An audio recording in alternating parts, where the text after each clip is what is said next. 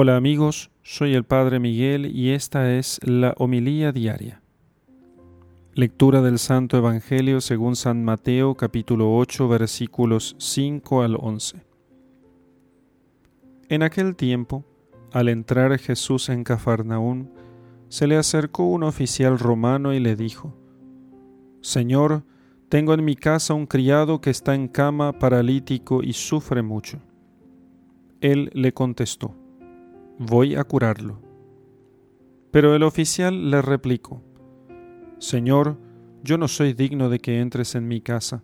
Con que digas una sola palabra, mi criado quedará sano. Porque yo también vivo bajo disciplina y tengo soldados a mis órdenes. Cuando le digo a uno, ve, él va, al otro, ven y viene. A mi criado, haz esto y lo hace. Al oír aquellas palabras, se admiró Jesús y dijo a los que lo seguían, Yo les aseguro que en ningún israelita he hallado una fe tan grande. Les aseguro que muchos vendrán de oriente y de occidente y se sentarán con Abraham, Isaac y Jacob en el reino de los cielos. Palabra del Señor. Gloria a ti, Señor Jesús. Hermanos, en este Evangelio vemos las o escuchamos, leemos las palabras de un hombre gentil, un hombre pagano, que no era del pueblo judío, un centurión del ejército romano. Estas palabras están recogidas incluso en la liturgia de la misa desde muy antiguo y han servido para la preparación inmediata de la comunión de los cristianos de todos los tiempos. Señor, yo no soy digno de que entres en mi casa, pero una palabra tuya bastará para sanarme. Imagínense, repetimos sus palabras del centurión romano hasta el día de hoy. Los jefes judíos de la ciudad habían pedido a Jesús que aliviara la pena de este hombre, curando a un siervo suyo al que estimaba mucho, que estaba a punto de morir. Estos jefes judíos intercedieron por aquel centurión.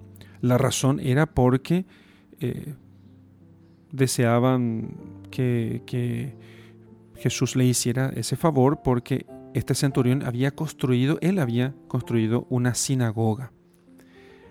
Cuando Jesús estuvo cerca de la casa, el centurión pronunció las palabras que se repiten en todas las misas.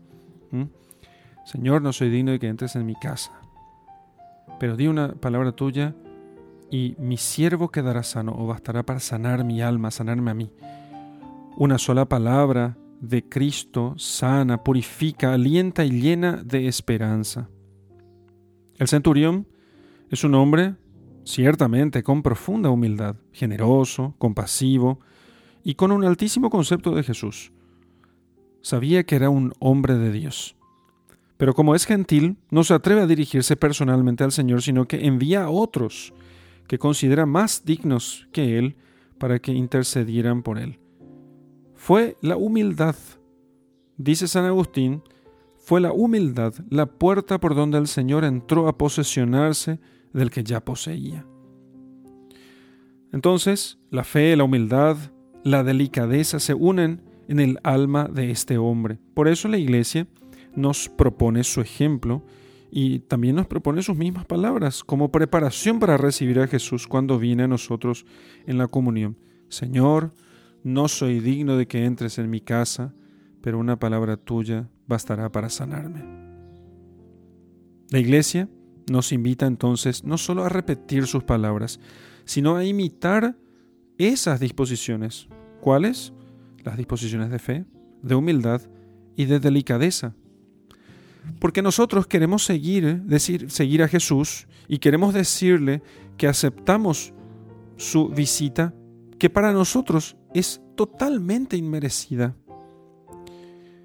Y que esa visita de Jesús ha llegado a todas partes y llegó también a nosotros sin que nosotros lo merezcamos, hasta cada uno de nosotros y queremos decirle que nos sentimos realmente atónitos e indignos de tanta bondad. Pero estamos felices. Queremos reconocer realmente que no somos dignos, pero que estamos contentos de que Él venga. Basta una palabra, no queremos mucho. Felices estamos de que se nos haya concedido a nosotros y al mundo semejante visita.